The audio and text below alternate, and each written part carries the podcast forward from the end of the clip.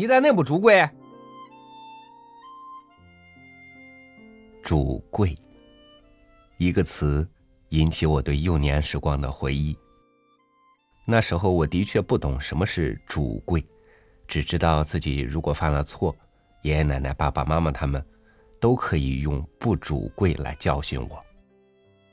多少年没有听到这样的训斥，以后也极少有机会听到了吧？与您分享曹禺的文章。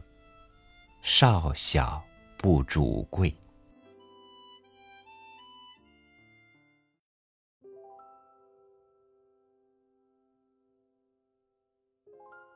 在家乡，“不主贵”是所有父母的育子口诀，放之四海而皆准。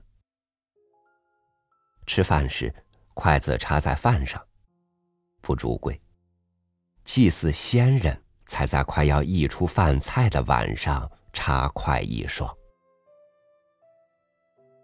吃出了声响，也是不主贵。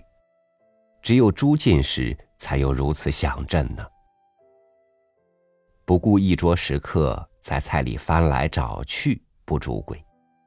明明一盘好菜，播得好似剩菜残羹，一嘴饭菜却要忙着说话。也是不主贵，听不清一词半句不说，嘴里的饭菜还会扫射四溅。偷舔锅铲不主贵，吃没吃相不主贵，小子上座也不主贵。不主贵，顽童稚子也不知道是何意。但看大人们那一脸厉色，总归不是对自己的褒赞，于是噤若寒蝉，不知所措。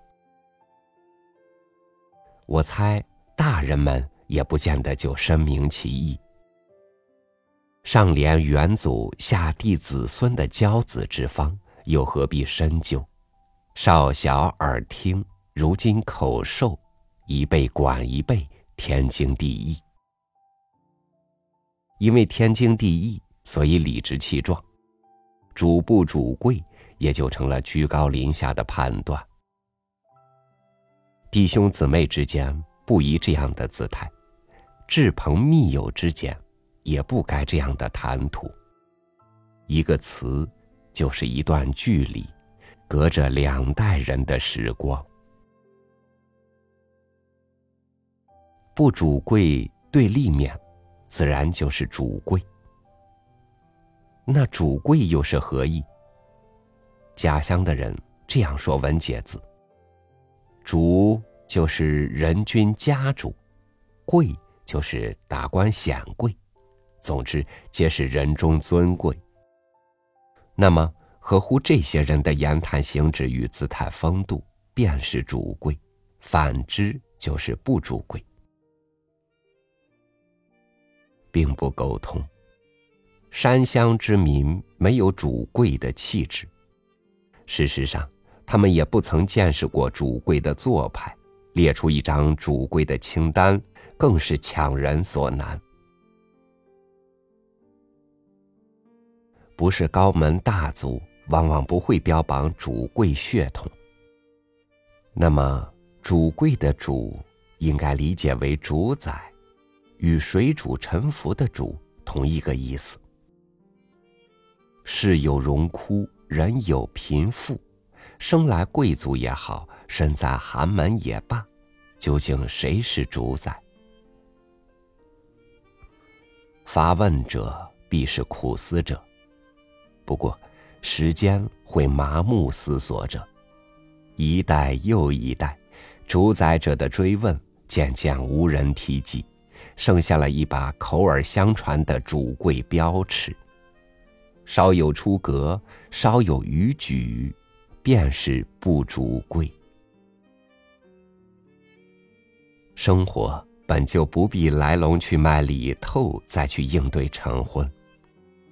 好比一首诗词，也不必真字酌句，再去领取其中诗意。大人们不会去教。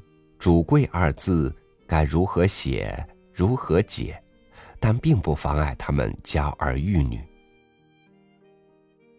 心有刻度，自然有分有寸，知方知圆，也就拥有了不会出错的人生。想想那时的大人们实在苦口婆心，小孩子不可唉声叹气，不能轻思鬼叫，不该弯腰驼背，否则就不主贵了。模仿大人说话，走路扭腰撅臀，坐在那里抖腿翘腿等等，都是不主贵的。骄子非主即贵吗？原来不是。主贵主贵，主宰一个人真正的高贵，不是门第与祖望，而是修养和教养。寻常人家也许并不察觉到此，可是他们的的确确这样做了。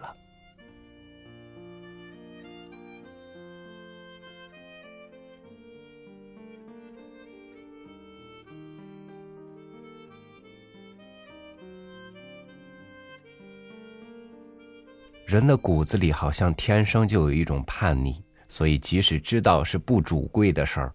人们也总想去尝试。而今，饱尝世事的人，终于懂得老一辈谆谆教导的主贵了吗？